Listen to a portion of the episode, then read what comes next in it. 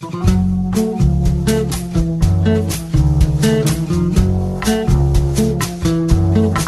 comienza Nuevos Vientos en el Campo. Hola, hola, hola, hola, ¿cómo les va amigos? Buenos días, buenas tardes, buenas noches, ¿cómo andan? ¿Qué cuentan? Aquí estamos arrancando una edición más de Nuevos Vientos en el campo por la radio de campo. Así es, Hoy arrancamos a las 10 de la mañana y vamos a tener, a ver, vamos a hablar con Manuel Jaramillo, el director general de la Fundación Vida Silvestre. Vamos a charlar con Mónica Ortolani, como lo hacemos habitualmente, con Pablo Adriani, nos charlará de todos los mercados. También vamos a hablar con Javier Lauría y vamos a hablar, para los que no escucharon la nota, nos lo pidieron bastante, eh, hicimos una nota el sábado pasado, ¿saben ustedes?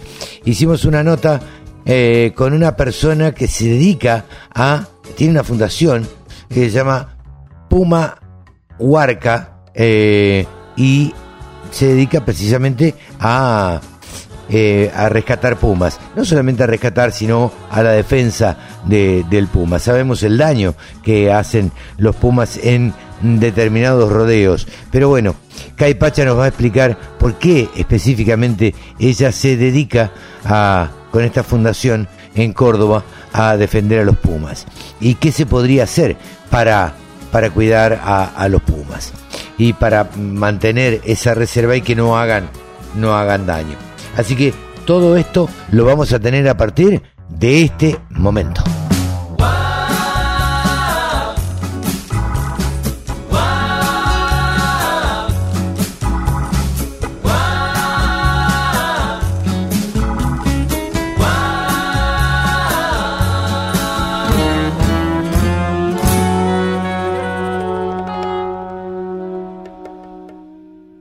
El sector que más ingresos le genera al país se merecía tener una radio www.laradiodelcampo.com Siempre lo digo, el periodista que más sabe de ovinos se llama Javier Lauría y lo tenemos aquí en la Radio del Campo, uno de los lujos que nos damos aquí en Nuevos Vientos en el Campo, en la Radio del Campo, los sábados a partir de las 10 de la mañana. ¿Cómo estás, Javi? ¿Cómo te va? Carlitos, el placer de saludarte, y gracias, gracias por tan elogiosas palabras. ¿Cómo estás vos? No, por favor, es así, bien, bien, por suerte, trabajando, eh, que ya eso a uno lo pone contento. Eh, ¿qué, podemos hablar ya llegando a fin de año? No, no te voy a pedir un resumen porque es un poco prematuro, eh, todavía estamos en noviembre, pero ¿qué, qué, ¿cuáles son los últimos movimientos del año en, en materia ovina? Te cuento, se viene un remate muy interesante porque va a marcar un antes y un después en cuanto a materia de ovinos para faena. Ajá. Hace mucho yo, yo venía hablando y me venía interesando mucho en que se hicieran remates específicos de una raza eh, para darle movimiento, pero no necesariamente de genética de elite o genética pedigree. Claro. Y venimos charlando con varios, ¿viste? Hacienda común. Claro, Hacienda General, básicamente. Bien. Y vos, vos sabés que yo tuve la suerte de ser testigo de, durante varios años en el mercado de Liniers del remate que organizó siempre, o sea, el primer jueves de cada mes, la firma Alta Donzo y compañía, con un asado, sobre todo por el tema del asado, era testigo. Claro, claro, sí, sí. La temática era Angus y sus cruzas. Bien y eso de alguna forma motivó mucho y bueno, obviamente cuando se trataba de humo en la parrilla estábamos ahí presentes, pero también era la posibilidad de encontrarnos con animales de una sola raza, en ese caso solo para faena, o que tengan un chorrito de sangre de Angus, y la verdad que era interesante porque cambiaba un poco la tónica del negocio, teniendo en cuenta lo que significa Angus para nuestro país, básicamente. Claro, sí, sí, sí. Eh, y a partir de ahí se eh, se les encendió la lamparita a, a los criadores de, de otras de razas ovinas o no? Yo creo que sí, porque o aunque sea usaron el título similar porque se dieron un remate como lo es cada mes de ovinos para faena, pero de Texel y sus cruzas. Ah, mira. ¿Cuáles son las cruzas de Texel? Y vos puedes cruzar con cualquier raza, si tenés un macho Texel, no hay una denominación como está el careta eh, en el Hereford. O sea, cuando vos cruzas eh, Hereford con Angus, te da un careta. Sí. Acá no hay todavía una denominación, porque no se usa tanto la cruza, la denominación de una cruza en Argentina. Eh, en otros países ya lo hablan. Hablan de generar un Romtex, por ejemplo, que Ajá. es la cruza entre Romney y Texel, pero no hay algo establecido ya. Claro. Eh, as- así que por ahora en nuestro país se habla siempre se habla del F1, F2, F3 que son las diferentes generaciones de cruzas pero no se llega a ver una denominación que se trabaje con esa terminación al menos Claro. Un 66% de Texel un 33 de Romney por decir algo entre tantas otras posibilidades. Eh, la cuestión es que lo interesante de este remate es que, primero, la raza Texel es la que ha logrado en estos remates de ovinos para faena los mejores valores en cada uno de los remates. Estamos hablando del remate número 11, es decir, que los 10 anteriores, cada vez que hubo Texel, se llevaron el mejor valor, el mejor precio eh, en las pujas. Ajá. Bien. Eh, ¿Estos remates dónde, dónde, dónde se hizo, Javier? Excelente pregunta, no lo dije y está buenísimo que me lo preguntes, es en Cañuelas, en el- la sociedad rural de Cañuelas, no en el MAG, sino en la sociedad rural. Y ahí eh, los remates, bueno, ya hay un galpón destinado para eso y están lo- los corrales permanentemente armados ya. No es que los, los arman para cada remate, ya está el galpón destinado a eso. Y la verdad que es interesante estos remates porque va congregando a una parte de la industria que antes no, no estaba enterada de esto y ahora sí se entera, ahora sí participa y que hagan uno de Texel y sus cruzas de alguna forma le puede dar como una inyección a los valores que venían medio flojos, para serte sincero. Ah, mira. no, hay- no vamos a tapar el, el sol con las manos. En los últimos dos remates se pinchó mucho el, esos dos remates. Eso está asociado de alguna forma a, por un lado, la baja en la vaca en los últimos meses, debido a que China bajó, o sea, sacó un pie del acelerador y puso un pie en el freno, las dos cosas juntas y al mismo tiempo por la sobreoferta que hay y la faena en negro que afecta muchísimo y a partir de la faena en negro los, los que hacen el trabajo correcto, prolijo y demás tienen mucha competencia porque en ovinos la faena en negro realmente significa una competencia importante para la industria frigorífica legal. Mira vos, claro. Sí, sí, sí. Eh, Así que sí, sí, decime. Así que bueno, lo que lo que va a dar este remate seguramente va a ser una mejora en los valores, una mejora en las cotizaciones que obviamente el que no tiene Texel va a estar afectado, pero capaz que esa inyección en los valores permite que mejore un poquito la cotización general del animal para faena. Esperemos que a partir de eso también se vea mejor el circuito legal, el circuito formal Claro. de los animales que se envían a faena. Sí, sí, sí, sin duda. ¿Para cuándo la carnicería eh, que venda carne ovina exclusivamente? Sabes que hay algo, pero muy poco. O sea, exclusivamente hay una sola que yo conozco, Ajá. que de ahí vienen mis orígenes eh, con el ovino. Ah, mira. Eh, eso, eso, eso lo podemos dejar para, para otro programa, de, que, que la pregunta sería, ¿cómo empezaste con los ovinos? Sí, claro. Claro, ¿cómo empezaste? ¿Cómo, cómo empezó Javier Lauría con el tema ovino? Claro, esa es la pregunta que me hacen muchas veces y lo cuento por, con total con total sencillez, porque la verdad que la forma de empezar es muy muy particular, o sea, que vos decís, o sea, si te lo, si te lo digo así como título y nada más, decís no lo puedo creer, pero hay una razón que después se fue encaminando. Claro. Que son esas famosas señales, y uno Sí, observa sí. las señales, están ahí presentes. Sí, sí, sí, siempre hay una, una señal que indica que ahí comenzó todo, digamos. Exactamente. Bueno, la cuestión es que esta carnicería está ubicada en Mataderos, en Rodó, entre Timoteo Gordillo y Lisandro de la Torre. Ajá. Eh, esa es exclusiva de ovinos.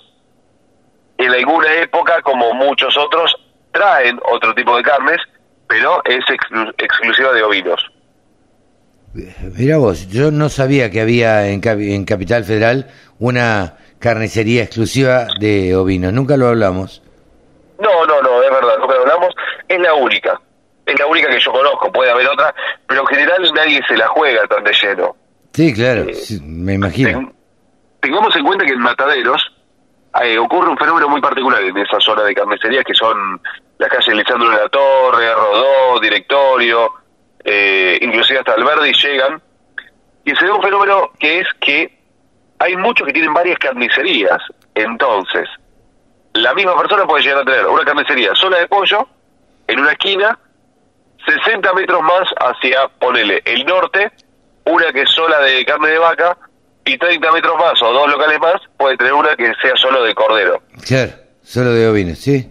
Pero, o sea, con un carnicero especializado en esa carne. Ocurre, está, es así, o sea, más o menos funciona de esa manera. De hecho, esto te lo puedo contar, ocurre también que hay tipos que tienen 10 carnicerías y ponen una decimoprimera carnicería solamente para evitar que se meta la competencia. Claro, claro. Sí, sí, sí. O sea, directo. Eh, entonces, agarran, ponen alquiler y me ponen una carnicería que quizás es de menor calidad de carne. Pero bueno, eso es un tema para otro otro espacio, si quieres hablamos de, competencia de carnes vacunas. Pero sí, cómo no. Sí, claro, claro. Eh, así que pensémoslo para la semana que viene y, y charlamos, Javi. Desde ya, muchas gracias, como siempre. Dale, el 29, te recuerdo, martes 29, en la Sociedad Rural de Cañuelas, el remate Texel en sus cruzas. Y ahí nos vemos a partir de las 14.30. Bien, estaremos ahí. Y por último, ¿cómo siguen? Ya te pregunté, ¿cómo siguen las charlas Modovis? 13 de diciembre y 27 de diciembre. Una horita va a ser en lugar de dos. Bien. A las 19 horas. Esos dos martes. Y va a ser un formato que va a prevalecer al menos, al menos por cuatro meses de programas de una hora cada uno con otro otro estilo, una impronta más eh, relajada, más sencilla, eh, no va a ser en estudio, va a ser en exteriores eh, o en locaciones variadas. Ah, mira. Bien, otro, otro estilo, otro estilo de las charlas modo obis serían charlas modo obis de verano. En un principio sí, después veremos si, si mantenemos el formato, veremos cómo lo, cómo lo toma la gente o seguimos modificando el formato buscando uno más óptimo eh, en función del feedback que tengamos, iremos viendo que, cómo, cómo lo lleva la gente adelante. Así es. Bien, Javi, ¿nos despedimos hasta la semana que viene? Claro que sí, Carlito. Te mando un fuerte abrazo. Muchísimas gracias, como siempre. Chau. Javier Labría ha pasado aquí en los micrófonos de la Radio del Campo, el periodista que más sabe de ovinos en la Argentina. La Radio del Campo, www.laradiodelcampo.com. Ahora estamos en comunicación con Kai Pacha.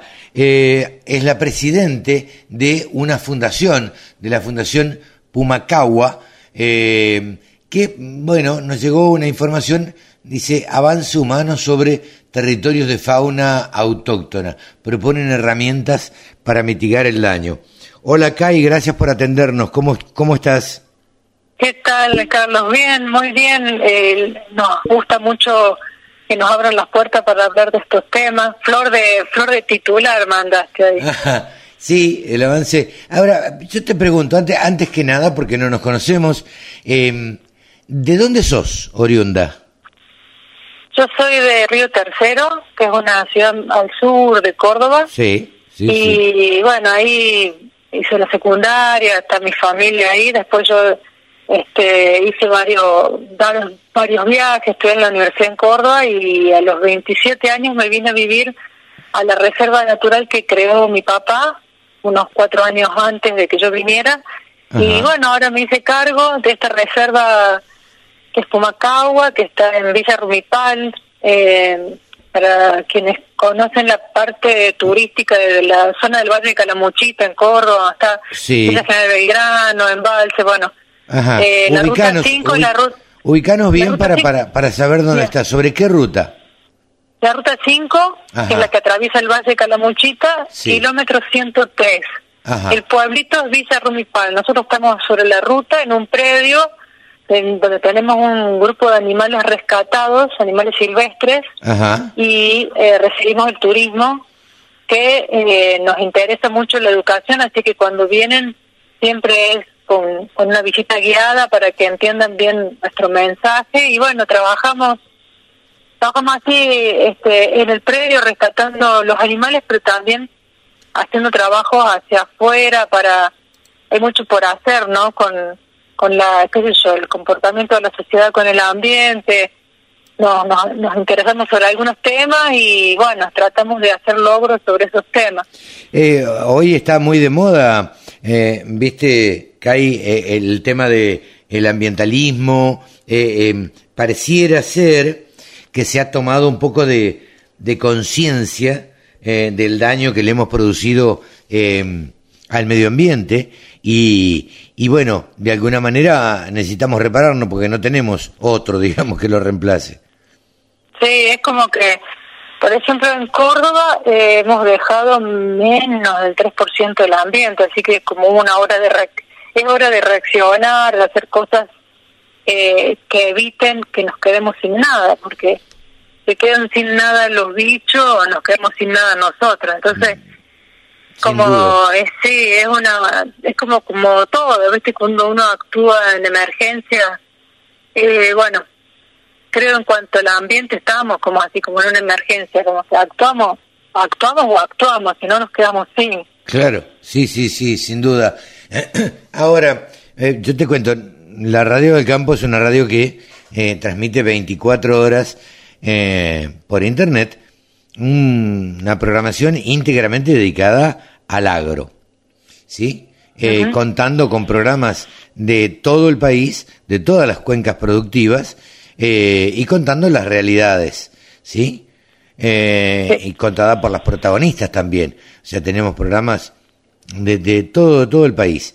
Eh, y siempre nos gusta escuchar todas las voces y, la problemática, las distintas problemáticas que existen a lo largo de este bendito país que tenemos con tanta variedad eh, en en todo sentido, de climas, de animales, de todo. Eh, ¿Vos considerás que la agricultura está haciendo daño a, la fauna, eh, a la vida silvestre? Y es una pregunta muy muy muy este, directa y me encanta que sea así. Yo te puedo responder directamente, digamos, es difícil decir un sí o un no, Ok. porque no es que estamos en contra de la de la producción No, no, somos no. un país claro. agropecuario, pero sí hay prácticas que dañan a la vida silvestre. Ajá. Primero pensando en que la vida silvestre ocupaba los lugares donde nosotros fuimos a ocuparlos para producir sin tener en cuenta que existía esa fauna silvestre y no tuvimos desde un principio el concepto de convivencia con la fauna silvestre, sino más bien de combatirla. Ajá. Eso un poquito se está revirtiendo, pero todavía a lo largo de toda Argentina las prácticas de, de manejo de la producción no tienen en cuenta eh, la vida, eh, de defender la vida silvestre a la vez. No tenemos todavía un concepto de prácticas que sean beneficiosas para la producción sin que dañe el ambiente. Todavía no las tenemos que ir generando y las tenemos que ir aplicando. Hasta ahora es eh, yo, yo produzco algo, aplico tal agroquímico y bueno, no, no se mide la, el impacto en la vida silvestre, por ejemplo, por decirte, o eh, se tala una zona de monte para una producción y no se ve que, o sea, no se presupuesta qué es lo que pasa con los ejemplares de vida, de, de fauna que vivían ahí. Sí, claro. Pero bueno, son parte de la cultura, son parte de como edades donde uno vive como si la sociedad fuera una persona y va creciendo, ¿no? Eh, ahora llega un momento donde de replanteo y hay, nuevas opciones. Nosotros tenemos nuevas propuestas para el productor proteja la producción, pero también se proteja la vida silvestre. Y Sí, esto claro. no va a llevar mucho tiempo en- para, para para que se implemente, pero bueno, es un comienzo y, y entonces, bueno, vos cuando me preguntes de acá unos años, la agricultura o el agro eh, daña la vida silvestre, yo voy a poder decirte no, porque hay nuevas prácticas que, que contemplan la convivencia. Hoy por hoy estamos ahí un poco flojos. No, no, está claro. Eh, digo, pero sin duda eh, es que todos estamos tendiendo, los que estamos cerca de- del campo. De hecho, por ejemplo, hasta hace unos años no se hablaba de eh, la carne criada a pasto, la carne eh, de pastizal. Y sin embargo, hoy Claro. se habla de pastizales naturales donde se deja crecer el pasto, se rota, eh, eh, no se eh, no se le ponen agroquímicos, no se le ponen este, fertilizantes a los campos y, y esa carne eh, pareciera tener mayor inserción en el mundo incluso. Este, y se paga más y, y, y bueno, y, y, es un ganar-ganar porque, viste, gana eh, el medio ambiente porque no se lo, no se lo contamina con nada y, y bueno, y esa carne tiene más valor también.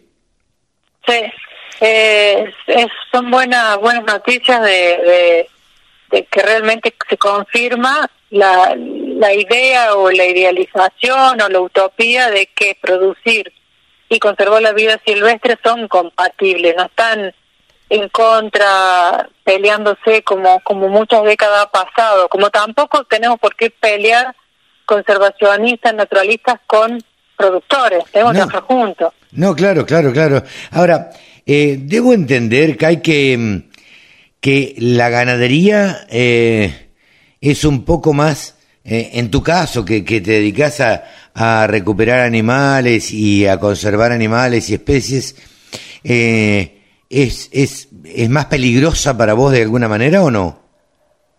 Las dos tienen, la agricultura y la ganadería tienen su, su digamos, sus características, pero nosotros, como nuestro emblema es el puma, y Ajá. esto lo digo, en una, en una radio de agro van a salir todos los oyentes, van a pagar la radio. Yo te, pero, yo te iba a decir eh, lo mismo, mirá, ahora vamos a charlar del tema porque yo también tengo mi postura este y porque los periodistas también, viste, opinamos claro. y tenemos una postura y escuchamos a los productores agropecuarios y vos ya más o menos te imaginas eh, qué es lo que opinan los productores agropecuarios cuando yo hablo sí. con ellos, ¿no? Claro. Sí, nosotros estamos trabajando Contanos en la lo, Cámara lo de, que es el, de el proyecto CACU. El proyecto CACU consiste en esto, en proponer cuatro nuevas prácticas para proteger el, gan el ganado ovino por el momento y eh, salvar la vida del puma, porque hasta ahora se ha practicado el hecho de matarlo, porque se lo considera perjudicial. Sí, sí. Entonces, bueno, la, el trabajo nuestro es eh, que sea perjudicial, no está basado en ningún estudio, sino que es el pensamiento de algunas personas que se ha ido trasladando de generación en generación porque come el del del corral, pero sí no se analizó nunca nada. Claro. O sea, es como si fuera un monstruo que viene y come el, el, ganado y no se piensa nada.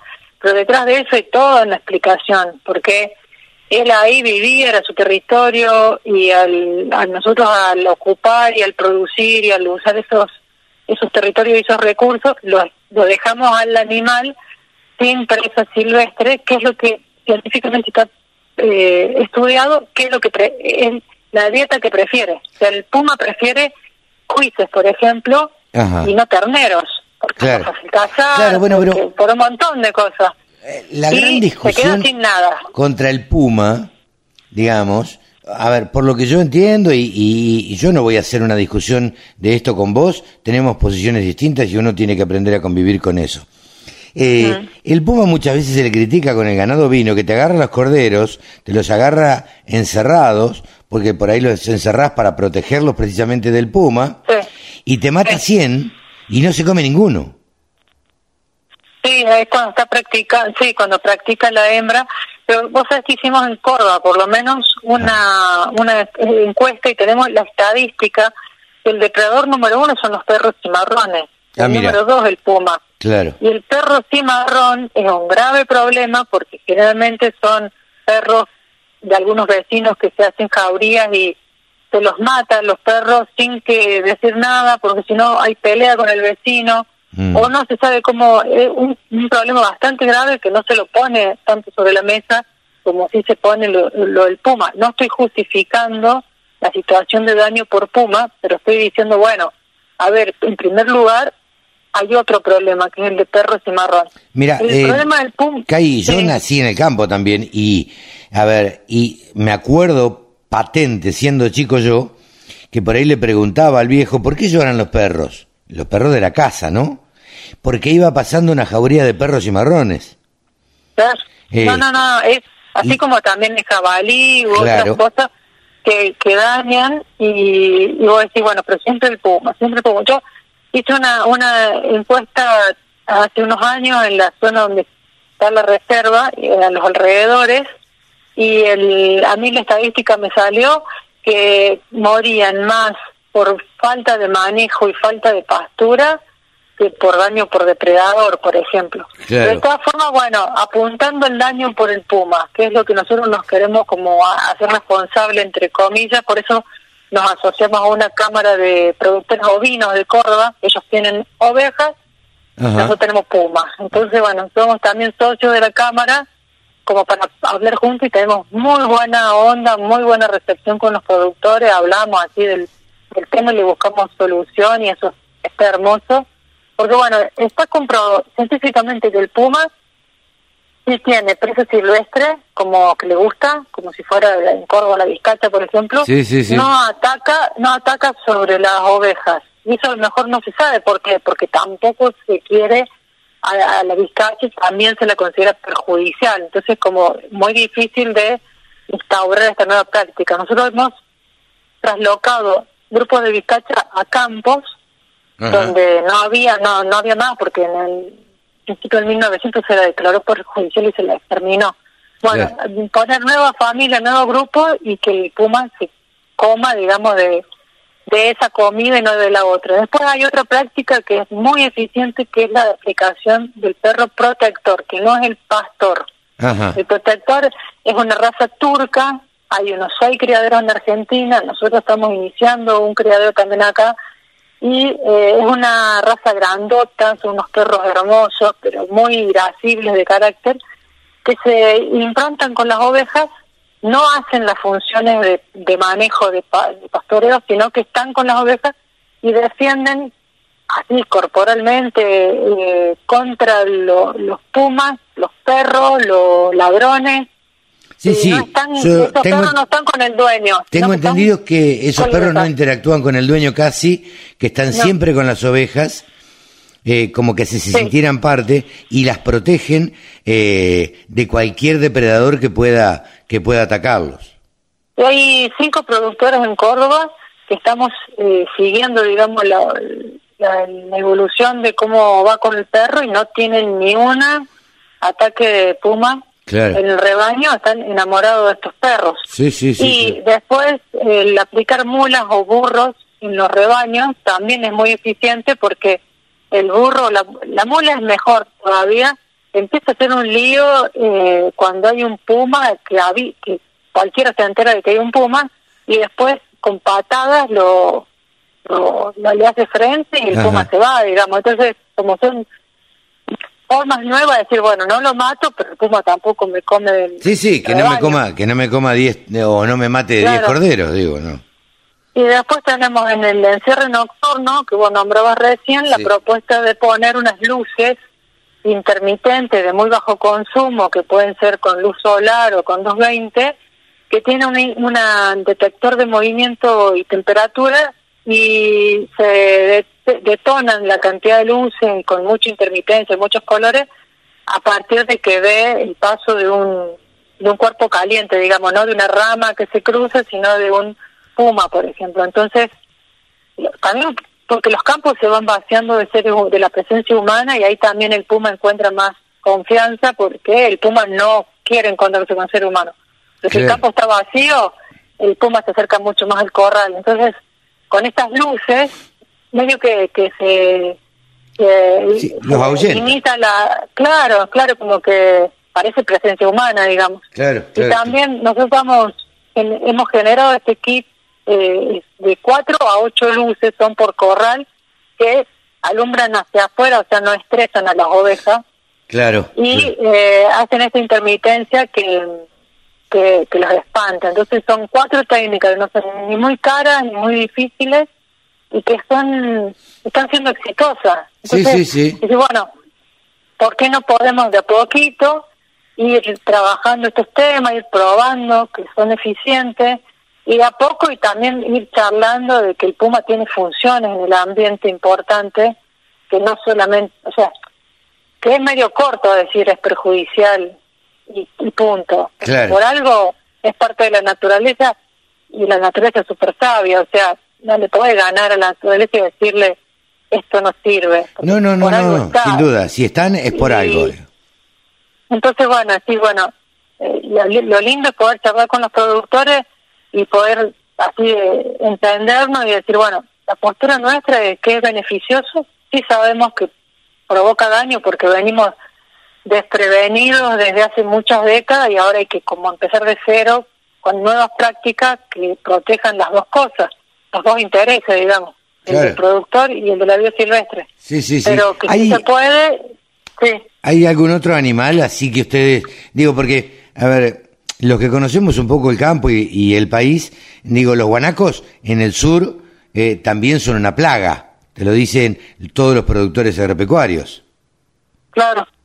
Sí, el, ahí está el tema del concepto de plaga, porque por ejemplo en el mismo Eh, sur sí, se combate yo- muchísimo el puma, Claro, y el puma es el depredador del guanaco, entonces como, por ejemplo, qué sé yo, matamos eh, los halcones o las comadrejas, por decir así, porque son perjudiciales, pero después nos queda toda la, la plaga de ratones sí, claro. y tenemos que usar veneno para matar el ratón y no dejamos que el sistema mismo se autorregule porque el mismo sistema está perfecto, mismo sistema ambiental, digo yo, Sí, sí, sí. está perfecto para regularse. Entonces, si vos decís, el guanaco es plaga, pero si vos le sacaste el depredador, eh, más vale eh, que se te va a desequilibrar.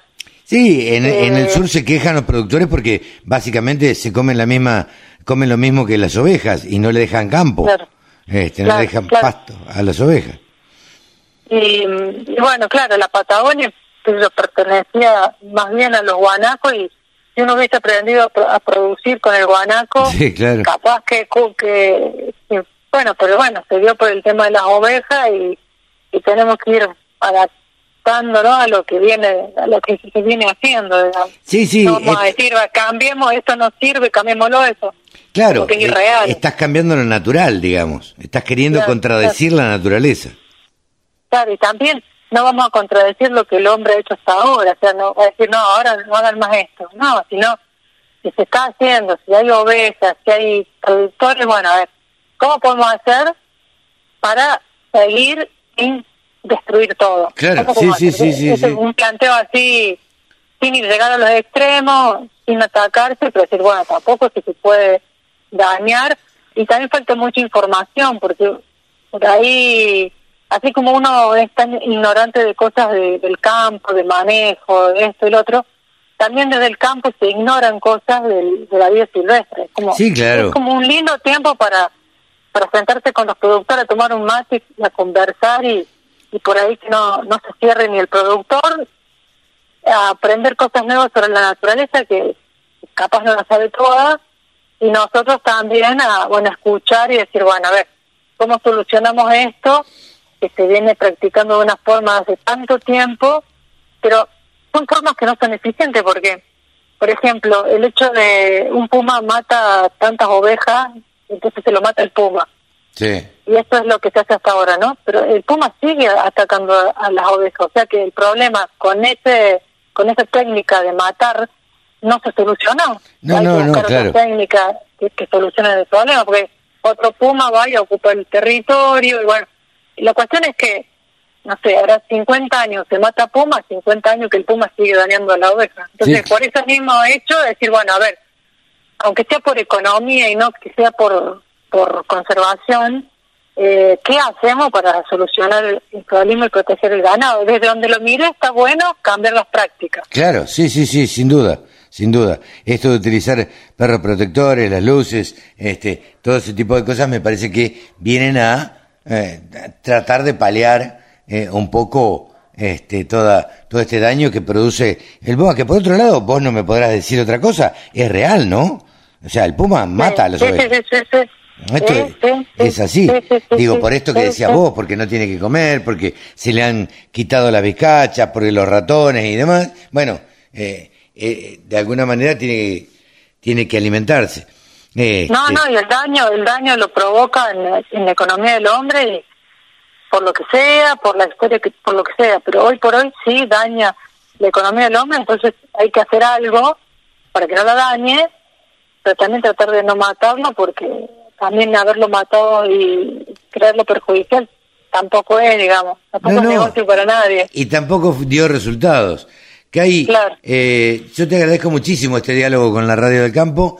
Eh, desde ya a tu disposición, la Radio del Campo cuando lo necesiten, para charlar, eh, para, para conversar y para hablar estos temas, que siempre es interesante hacer este, este intercambio y este ejercicio este, de a ver cómo se pueden, sin dañar la naturaleza, proteger a los animales o proteger eh, el medio ambiente también.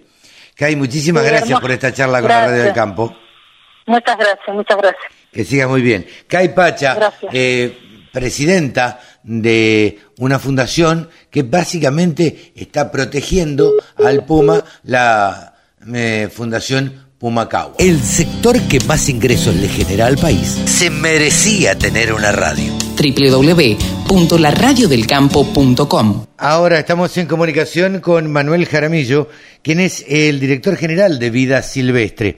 Siempre nos despertó curiosidad eh, poder hablar con alguien de, de Vida Silvestre que nos dijera exactamente y le contara a los productores agropecuarios ¿Qué es vida silvestre? Porque muchas veces yo creo que se piensa y hay un determinado encono, por decirlo de alguna manera, entre los productores agropecuarios y la gente de Fundación Vida Silvestre. Eh, ¿Es esto así? Manuel, buenos días. Hola, buenos días, ¿cómo te va? Un gusto saludarte. Bien, no, la, la Fundación Vida Argentina hace ya 45 años que, que trabaja en el país, promoviendo principalmente la conservación de los recursos naturales, pero por sobre todo el, el manejo sustentable, el uso sustentable de estos recursos. Y tenemos varios ejemplos de promoción de la ganadería sustentable de pastizal, Ajá. o del manejo de bosque, bosque con ganadería integrada, o de generación de actividades productivas articuladas con la conservación. En particular yo vengo del área productiva, soy ingeniero forestal, con Ajá. lo cual conozco la dinámica productiva y, y creo que tenemos mucho más para articular con el sector productivo que para, para pelearnos, ¿no? No, no, seguro, pero eh, me parece que hay algunas corrientes eh, que de, de- de parte de los productores que están, eh, me parece, en, un poquito en contra eh, de lo que es la fundación y le parece que eh, suena activismo muchas veces y que, o por lo menos es lo que uno, uno desde el lado del periodismo escucha. Eh, eh, suena a activismo y a como que están en contra de, la producción, ¿no? No, básicamente es cierto que hacemos actividades activistas, muchas veces porque es necesario llamar la atención sobre algunas cosas que no se están haciendo del todo bien. Y creemos que a lo largo de estos 45 años hemos promovido justamente articulando con instituciones públicas como el INTA, o el Ministerio de Ambiente y, y el Desarrollo Sostenible, acciones que tienen que ver con la mejora de las buenas prácticas, la implementación de buenas prácticas, tendiendo justamente a, a mejorar los estándares productivos no solo para aumentar la producción y el rendimiento económico, sino para contemplar la variable ambiental y social dentro de este desarrollo para que realmente sea un verdadero desarrollo y se aproxime al desarrollo sustentable. Manuel, a, a, a, a criterio de ustedes, eh, ¿cuáles serían las prácticas que no están haciendo correctamente hoy por hoy los productores agropecuarios? Bueno, en algunas regiones se están convirtiendo ambientes naturales, en algunos casos por fuera de lo que establece la legislación ambiental vigente, para eh, plan- planear o planificar nuevas áreas productivas. Esto ocurre fuertemente en la región chaqueña, Mira. donde en el año 2021 perdimos 205.000 hectáreas de bosque nativo. En realidad, estas 205.000 fueron en todo el país y un 60% aproximadamente fueron en la región chaqueña. ¿Y por qué se permite esto en Chaco? Eh, hay una componente importante, el 30% por los incendios forestales, Ajá. pero lo otro son deforestaciones que se realizan a partir de los planes de cambio de uso del suelo aprobados por la ley de bosques en las áreas verdes y en algunos casos por deforestación ilegal. El 50% de esta deforestación ha ocurrido en áreas de categoría amarilla y roja, donde la ley establece que no está permitido deforestar y ocurre justamente para ampliar la, la frontera agrícola, para ampliar la posibilidad de establecer áreas de cultivo, en muchos casos necesarias para el desarrollo del país, y en algunos casos vinculadas más a una especulación inmobiliaria que a la necesidad de verdadero desarrollo, y eso es a lo que apuntamos principalmente, a estar atentos a los lugares donde se deforesta por fuera de la ley, porque no tiene que ser así, la legislación ambiental está para cumplirse, y aparte porque es lo que nos va a prevenir eh, la posibilidad de quedar fuera de mercados que hoy son cada vez más exigentes sobre el origen de los productos eh, alimenticios que, que importan. ¿no? Entonces, si cumplimos la ley, si respetamos nuestras propias normas, vamos a estar mucho más cerca de cumplir las normas internacionales, que son cada vez más exigentes para el ingreso de los productos de exportaciones de, commodities, del agro principalmente. Vos nombrabas las normas internacionales y como decías también, eh, estoy de acuerdo, eh, se han vuelto cada vez más exigentes y al poder lograr hoy una trazabilidad, eh, saben de dónde vienen y qué origen tienen esa, esas materias primas o esa carne o ese grano, ¿no? Sí, bueno, y justamente Argentina tiene enormes ventajas comparativas con, países vecinos en la región, ya que la información que tiene SENASA, a través de RENSPA, por ejemplo, o la información que tiene el Ministerio de Ambiente a través del sistema de alerta temprano de forestación, permite trazar, en el caso de la ganadería, la historia de vida de los terneros, desde que son vacunados o son trasladados por primera vez, uno sabe en qué lote vivieron y sabe cuál es la historia de uso de ese lote. Claro. Y puede claramente identificar si esos animales vivieron o no en áreas deforestadas ilegalmente. Claro. Y eso les puede permitir acceder a un atributo que los proteja justamente de la, la situación de libre de, de libre de trazabilidad, perdón, de libre de conversión y deforestación. Claro, claro. Ahora, yo me pregunto, eh, Manuel, eh, todos sabemos que es, cara, que es caro deforestar. Ahora, evidentemente, igual es negocio, porque desde el momento que se hace la deforestación ilegal, eh, debe ser negocio para después Sí. poder sembrar. Sin duda, y- y eso tiene justamente mucho que ver con la falta de implementación efectiva de la ley de bosques. Ajá. Establece la necesidad de tener un registro nacional de infractores y que establece la obligatoriedad de que las áreas deforestadas ilegalmente se vuelvan a restaurar. La falta de voluntad política, principalmente en las jurisdicciones provinciales, y la falta de presencia de la justicia y la falta de la figura de un delito penal ambiental, hace que sea más barato infringir la ley y en todo Claro. caso, si uno luego es sancionado, pagar la multa. Claro, claro. Y ese es el problema que tiene el país, ¿no? O sea, cuando vemos también que cuando hay ilícitos, los que cometen los ilícitos entran más rápido, salen más rápido de la comisaría de lo que sale, que fue a denunciar, eso también ocurre en el sector productivo ambiental y eso tiene que cambiar. La Sí. norma tiene que tener la fuerza de implementación tal que no cumplirla tenga realmente consecuencias que sean disuasorias para aquellos que estén pensando en no cumplir la futura. Claro. Eh, ¿Qué debería cambiar la, la producción agropecuaria eh, actual eh, para que para que se hagan mejor las cosas? Sí, básicamente yo creo que hay, hay- varios temas, ¿no? O sea, el país tiene que tener un modelo de orden- ordenamiento ambiental del territorio en el cual por medio de incentivos y desincentivos, de manera articulada y, y consensuada, se establezcan las mejores áreas para realizar las mejores producciones eh, y esto tenga justamente los mejores apoyos económicos, financieros, fiscales. Eso tiene que ver también con la promoción de la comercialización nacional e internacional de los productos que, que podemos desarrollar y sobre todo con eso, como vos mencionabas, de la trazabilidad. El consumidor hoy cada vez más quiere conocer de dónde proviene lo que consume y la forma de demostrar eh, la producción sustentable está muy vinculada con la información que se tiene en el país. Claro. Esos son los elementos centrales. Y también, obviamente, cuando hacemos las cosas de manera sustentable, en el mediano y largo plazo, las hacemos de manera más rentable. Y esto es importante que el, el productor también lo sepa. Conservar la naturaleza implica conservar su fuente de recursos para el futuro. Nombraste a casi al principio la producción de carnes a pasto. Eh, estamos en contacto con, hemos hecho varias notas con la gente de Grassfeed, eh, bueno, con eh, varias personas que se dedican eh, eh, pura y exclusivamente a, hacer una, un pastoreo racional, eh, y, sin pasturas implantadas y demás. Y esa carne hasta tiene un más alto valor en mercados extranjeros. Bueno, justamente la Fundación ha promovido la carne sustentable de pastizal natural como una herramienta de conservación de la biodiversidad. Claro, Imagínate, por ejemplo, en la cuenca deprimida del Salado, lo mejor que le puede pasar a la naturaleza es que haya actividad ganadera, sí, claro. porque eso la, la protege de la conversión para la actividad agrícola. De hecho, nosotros siempre decimos que la biodiversidad puede vivir en esos ambientes, debajo de las patas de las vacas, y eso justamente se puede certificar, y además de tener una carne que respeta las barreras ambientales, tenemos ahí la verdadera carne argentina, la que tiene el sabor a las pampas, Sí, la sí, que se sí. diferencia de las que son alimentadas con pasturas exóticas o, o de fieldos, y eso es el factor diferencial que Argentina tiene que defender. No obstante eso, lamentablemente, no toda la carne argentina se produce así. Sí, no, Hay no. mucha carne argentina que hoy se produce convirtiendo ambientes naturales, sembrando pasturas y terminando o haciendo procesos largos de feedlot. Y esto genera, obviamente, una diferenciación que es necesario marcar para prevenir y para preservar justamente el valor agregado del que hace las cosas bien. ¿Tenés eh, opinión formada, eh, eh, Manuel, eh, acerca de la contaminación que producen las vacas? Bueno, básicamente, si, si hablamos de, de gases de efecto invernadero, sin Sí. duda la discusión está vinculada al metano. Ujú. todos sabemos que es un, es un gas de efecto invernadero mucho más potente que el dióxido de carbono. Lo que sí tiene el, mecano, el metano que se descompone mucho más rápido en el ambiente.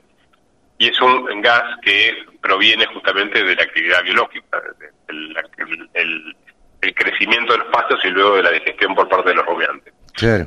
Obviamente los estándares internacionales que eh, evalúan los factores de emisión para hacer los cálculos de gases de efecto invernadero no están contemplando fielmente eh, los sistemas de ganadería sustentable pastizal. Por eso que es necesario que eso se revierta, que el, el panel intergubernamental de cambio climático incorpore esta captación que hacen los pastizales naturales en una reducción en lo que es el balance neto de las emisiones de gases de efecto invernadero por parte de la actividad ganadera. No obstante eso, hay un sector de la ganadería, principalmente en que se realiza en filot, en que se concentra en filot, que se está abasteciendo de recursos de granos que muchas veces se siembran en lugares donde hubo deforestación legal o ilegal. Claro. Entonces ahí los factores de emisión son distintos y ahí tenemos una competencia en lo que es la producción de grano para alimento humano con la producción de grano para alimento animal. Y esas son cuestiones que hay que tener en cuenta porque estas competencias suelen generar distorsiones de precio y suelen generar también eh, complicaciones a la hora de eh, impacto sobre el ambiente natural. Sin duda, una parte de la ganadería argentina está muy cerca de la carbono neutralidad, eso hay que medirlo en detalle y no es, no fácil decir ni cuánto ni cómo, Eh, pero otra parte no, otra parte necesita hacer muchos cambios para reducir su impacto en las emisiones de carbono. Y eh, hoy, según el inventario de gases de efecto invernadero presentado recientemente por el país, eh, estamos más o menos en porcentajes similares entre los aportes que hace la agricultura y la ganadería argentina y eh, la, la, la generación de energía A los eh, a los gases de efecto invernadero del país. Y creemos justamente que ambos sectores, tanto el de energía como el agrícola y ganadero, tienen mucho para hacer para reducir sus emisiones, pero también para mejorar su competitividad tanto nacional como internacional. Sí, claro. Eh, Manuel, te agradecemos esta charla con la Radio del Campo, ha sido muy esclarecedor tener una opinión tuya eh, de que sos el director general de en la Fundación Vida Silvestre. Bueno, queríamos tener precisamente la, la opinión que eh, tenías eh, acerca de la ganadería, la agricultura eh, en la Argentina. Muchísimas gracias. Un placer, muchas gracias por la invitación y encantado de conversar con ustedes, con el campo y cuando lo deseen, seguimos charlando. ¿Cómo no? Muchísimas gracias. Manuel Jaramillo, el gerente general de la Fundación Vida Silvestre. Todas las voces, todas las opiniones. La radiodelcampo.com. Estamos en comunicación como hacemos cada 15 días con Mónica Ortolani, nuestra coach, nuestra contadora y nuestra speaker y además titular de tónicaonline.com.ar. Hola Moni, ¿cómo estás? Hola Carlos, ¿cómo estás? Muy La bien, verdad muy contenta. Bueno, muy bien, me alegro, me alegro. Estuviste, a ver, eh, yo me acuerdo que una de las primeras charlas que tuvimos allá hace un montón de años, va, no, no tantos, pero bueno, un montón de años, eh, fue de un tema que realmente ocupa y preocupa a las familias de, del campo, eh, que, es, que es el tema de las empresas de familia, ¿no?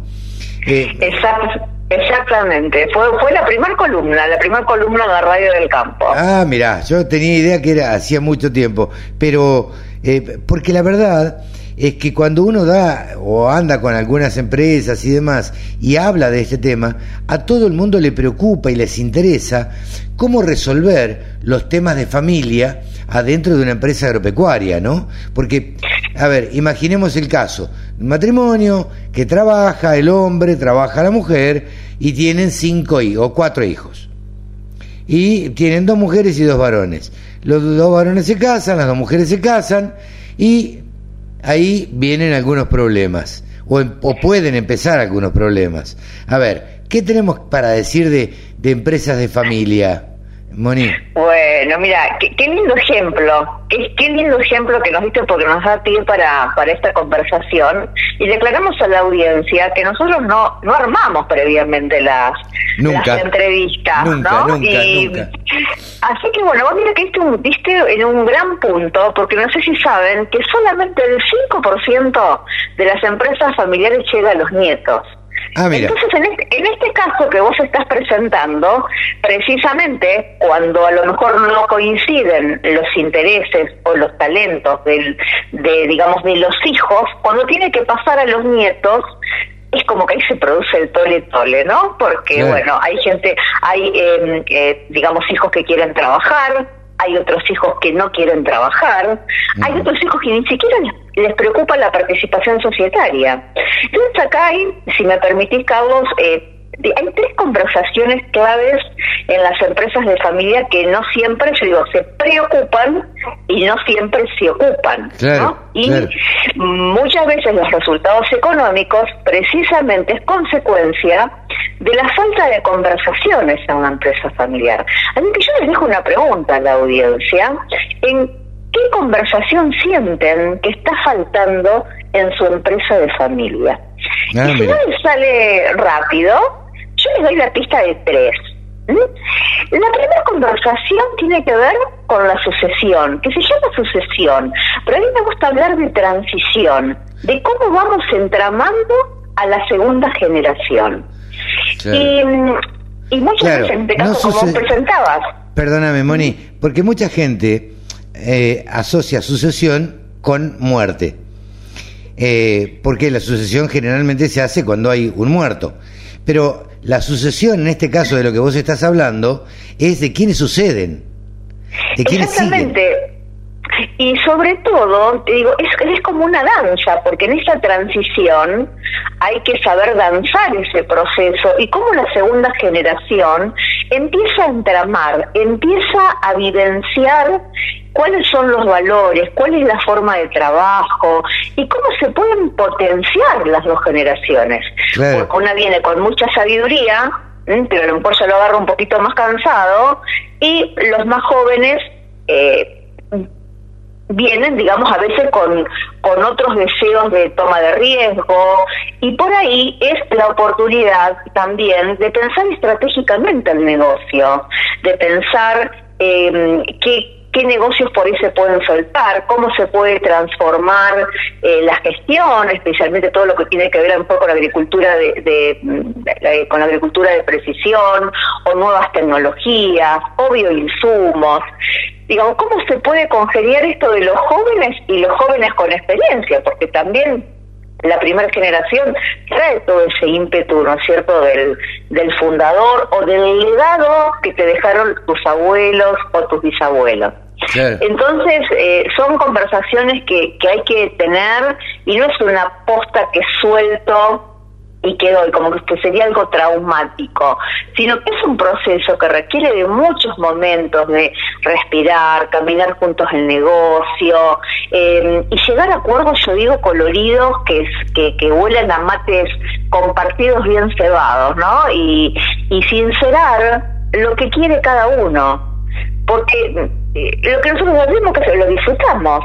Entonces hay que, digamos, eh, dejar en claro qué es lo que quiere trabajar cada uno, cómo quiere participar. Y acá es la segunda conversación, que es clave, que es el rol. ¿Cuál es el rol que cumple cada uno? Claro. Y es necesario separar, eh, digamos, la propiedad, o sea, que digamos de esa de esa, eh, eh, digamos, de esa producción. Hay algunos que son dueños o participación que tengan como hijos, pero también separar cuál es la función, cuál es el rol de cada uno.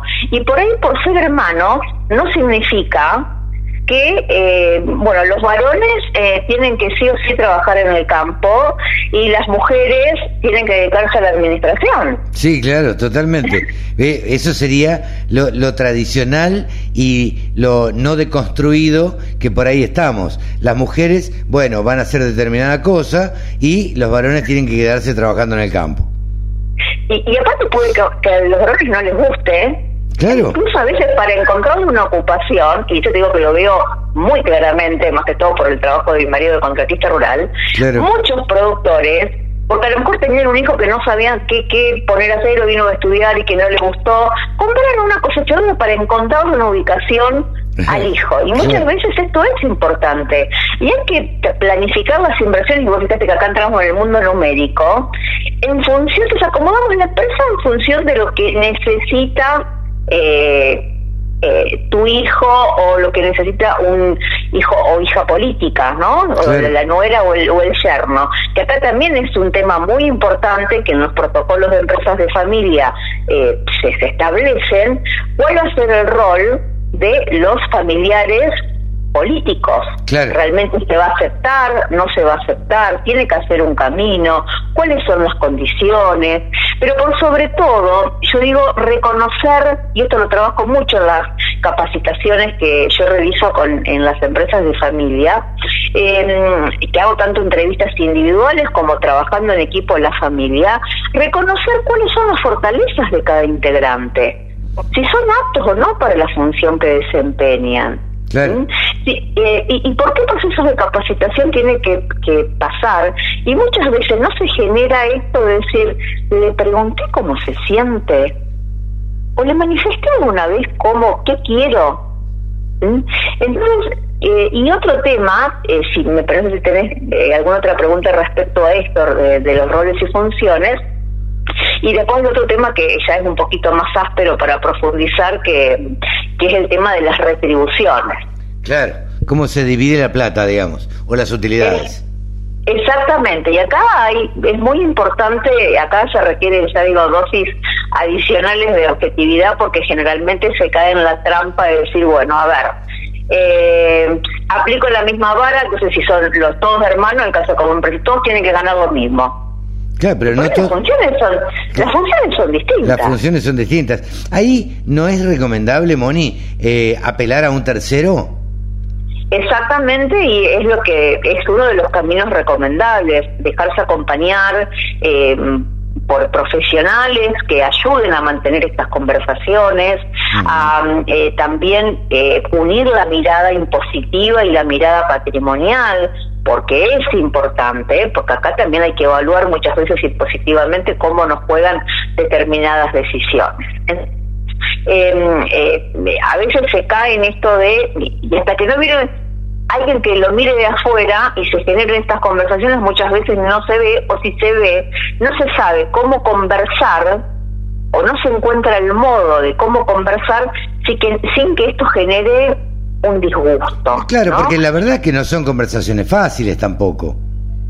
No son, pero sí las podemos hacer más simples, pero son conversaciones que es vital, vital mantener, porque así como queremos hacer sustentable la producción, también la empresa familiar. No, no, no, por supuesto, tiene que ser rentable y dar utilidades. Este, pero eso no significa que no tengan retribuciones distintas cada uno de los integrantes de, de esa empresa de familia. Exactamente, por eso yo digo, la remuneración, pues hay que separar lo que es remuneración, que eso va en función del trabajo y tiene que estar acorde con, o digamos, otro similar del mercado. Y por otro lado, la participación en los resultados, en los dividendos, que eso va a ser acorde al capital. Claro. Y no olvidar, y no olvidar que siempre tenemos que tener el colchón, como decían los abuelos, algo en el colchón, ¿no? Algo de ahorro, ¿no es cierto? Para que cuando suceda sequías como las que estamos, las que hoy nos están castigando, tengamos, digamos, ese colchón para para revertir, porque muchas veces se cae también en otro error cuando hablamos de retribuciones, que se sobrevalúa la función, porque a lo mejor lo necesita, porque se agrandó la familia, o por el contrario, se subvalúa la función, porque si total después le queda. Entonces no está remunerado de la manera que corresponde, porque total, y si el único hijo, después le va a quedar. Entonces en el mientras tanto le pago poco, o en el caso de los cuatro hermanos que vos decís, que vos decís ahora. Y también, y esto es un tema importante, eh, a veces no vivir como un sacrilegio que ninguno quiera seguir con el negocio familiar o que ninguno quiera seguir trabajando el campo. No, porque, muchas veces digo la, la, vocación no no le da por ahí a ninguno de los cuatro hijos que yo ponía como ejemplo eh, y, y, uno quiere ser dentista, el otro quiere ser médico y el otro quiere ser economista y el otro quiere viajar por el mundo. Y bueno, habrá que respetar y habrá que tomar las decisiones que sean más correctas en ese momento. Y, respetar las libertades, respetar las libertades de cada uno, para que la mesa de los domingos sea siempre agradable, ¿está? Y en la mesa de los, del directorio, la mesa donde se toman las decisiones, sea algo pensando siempre en la empresa, ¿no? O sea, que esas conversaciones siempre vayan orientadas a, a la sostenibilidad inteligente de los negocios de la familia. Claro se trabaje o no se trabaje y por ahí después decidan alquilar. Y si no se quiere seguir, pues supongamos que tenga la unidad de negocio de servicios de, cosecha. Y bueno, suponte que en este caso pues hay dos mujeres, los varones no quieren seguir, y a lo mejor, bueno, eh, quizás hay que venderla, quizás hay que planificar una desinversión y reinversión en otra actividad que esté más acorde a todos los integrantes. Así que bueno, mm, tres conversaciones eh, que son claves tener, cómo entramamos la segunda o la tercera generación, cómo acordamos nuestros roles y cómo acordamos nuestras retribuciones. Y acordarnos que lo que no se dice es como el agua, ¿viste? Mm. Cuando se estanca, ¿qué pasa? ¿Qué? Se pudre. Se pudre, claro. ¿Eh? las cosas no dichas siempre eh, eh, son bastante malas en algún momento, porque en algún momento salen y salen de la peor manera posible. digo, la verdad es que es bien interesante el tema de, de familia, empresas familiares eh, eh, es muy interesante porque eh, siempre provoca algún tipo de rispideces, las cosas no se dicen en el momento, como decís vos, y es bueno, es aconsejable valerse de un tercero y consultar a un tercero que sea lo más objetivo posible y trate de aconsejar de la mejor manera posible. Y para eso estamos, digamos, quienes facilitamos hacer más simples estas conversaciones que a veces suelen resultar difíciles. Así que bueno, para eso estamos y siempre a disposición de, de, toda la audiencia de la radio del campo, en mi página tonicaonline.com.ar tienen mis datos de contacto, y si no en las redes. Y si no en las redes sociales la encuentran como Hortolani Mónica. Mónica, muchísimas gracias, a esta, hasta dentro de 15 días.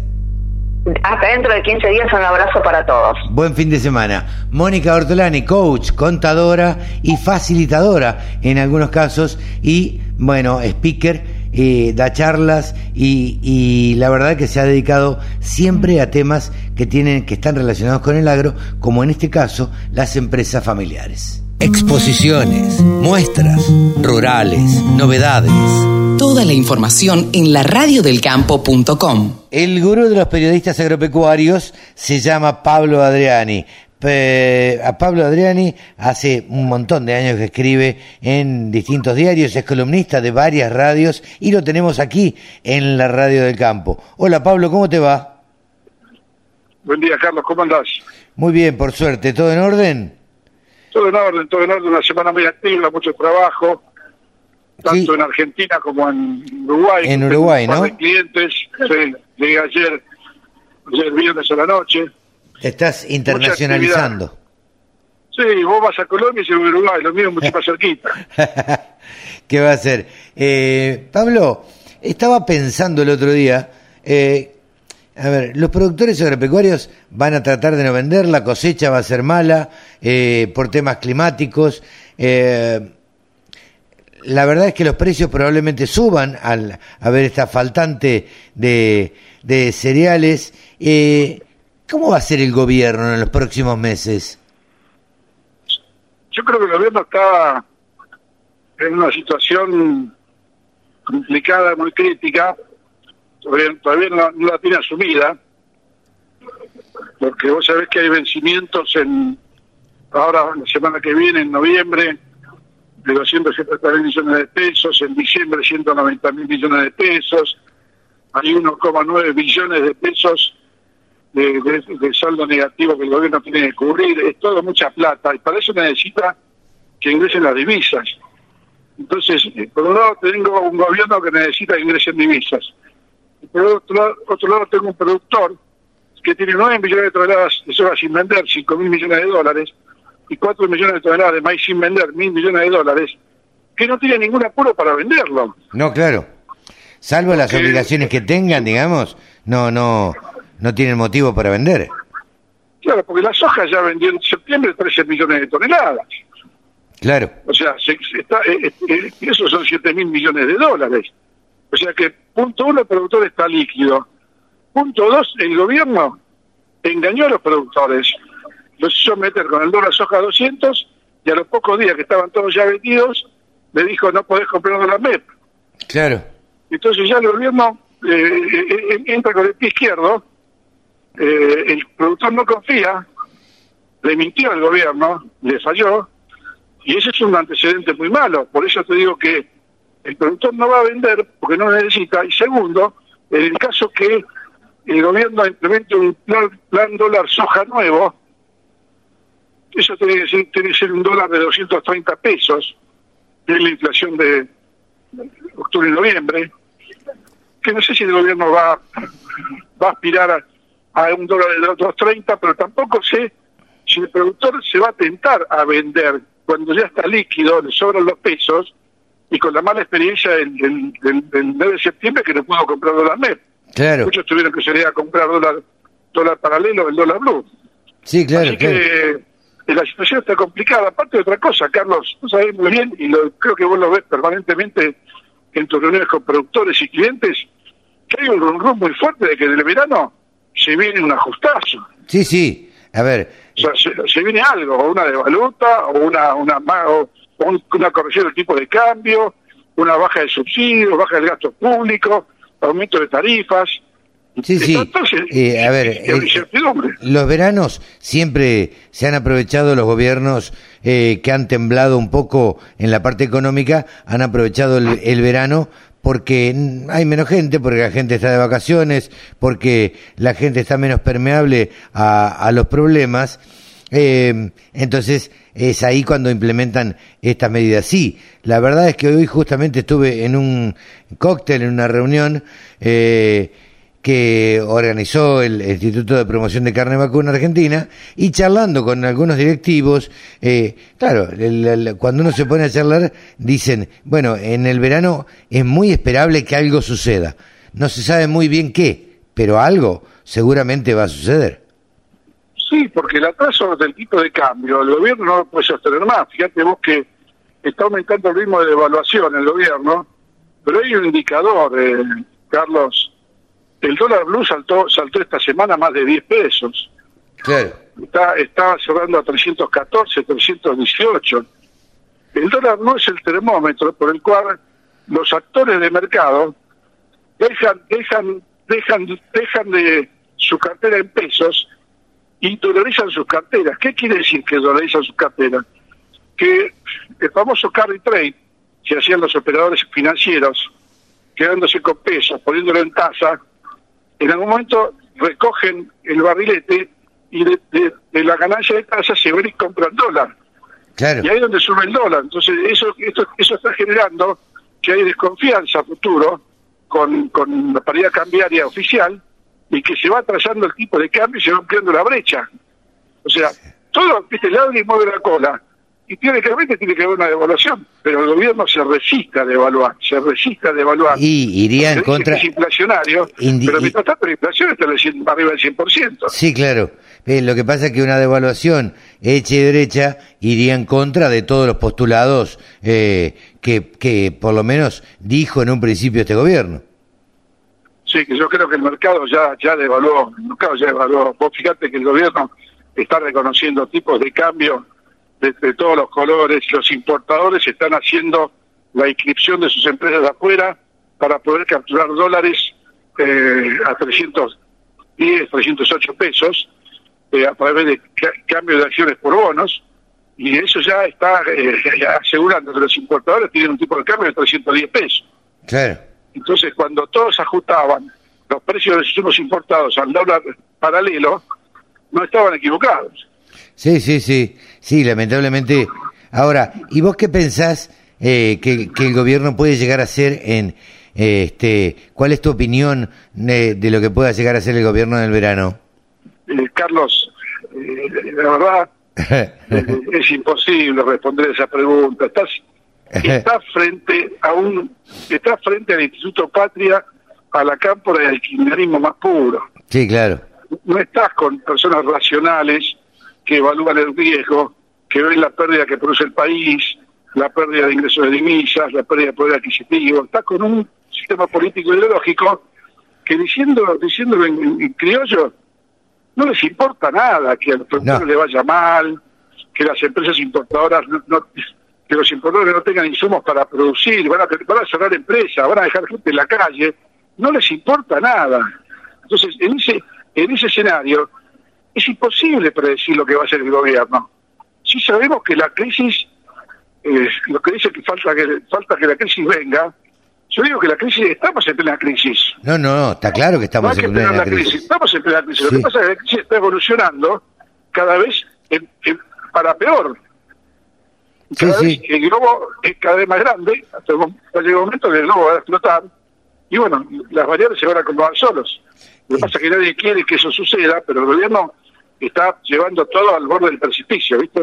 Sin duda. Eh, Pablo, ¿qué crees que ante este panorama pueden llegar a hacer los productores agropecuarios? ¿Cómo puede afectar eh, a la producción agropecuaria? Mirá, a, a todo esto que hablamos, que es la incertidumbre política, económica, cambiaria y financiera, tenés que agregarle el factor sequía en Argentina. Claro. La sequía, la sequía no se cortó todavía. Sí, o sea, muchas zonas que recibieron 20 milímetros a los cuatro días con 35 grados, se evaporaron los 20 milímetros. No, no, no, ni hablar. Muchos productores, se, muchos productores se, se largaron a sembrar con 20, 30 milímetros y ahora están rezando para que llueva. Sí, sí, y no hay pronóstico de lluvia. no son- No hay pronóstico de lluvia, es en volumen y en cantidad de cobertura que, que revierta esta tendencia, con lo cual el escenario es muy complicado. No hace falta que yo le diga al productor lo que tiene que hacer. Él sabe muy bien lo que tiene que hacer. Seguro. Él sabe, él, sa- él sabe que no tiene que vender un solo, un solo kilo de soja medio disponible y él sabe que no tiene que vender nada a futuro, nueva cosecha, porque no sabe si lo va a sembrar y si lo siembra no sabe cuánto va a cosechar. Sí, claro. Entonces, lo que, lo que hay que recomendar al productor, el productor ya lo sabe hacer y lo está haciendo. Sí, sí. Pablo, lamentablemente se nos acaba el tiempo. Gracias por, por la columna como siempre y gracias por atendernos desde Uruguay. Un gran abrazo y nos estamos eh, viendo una semana. Gracias, Pablo. Pablo Adriani, el gurú de los periodistas agropecuarios, ha pasado aquí en la Radio del Campo. Escucha la radio del campo en tu celular. Bájate la aplicación. Es re fácil. Y hasta aquí ha sido una edición más de Nuevos Vientos en el Campo por la Radio del Campo. Nos despedimos hasta la semana que viene. Chau, que lo pasen bien. Gracias.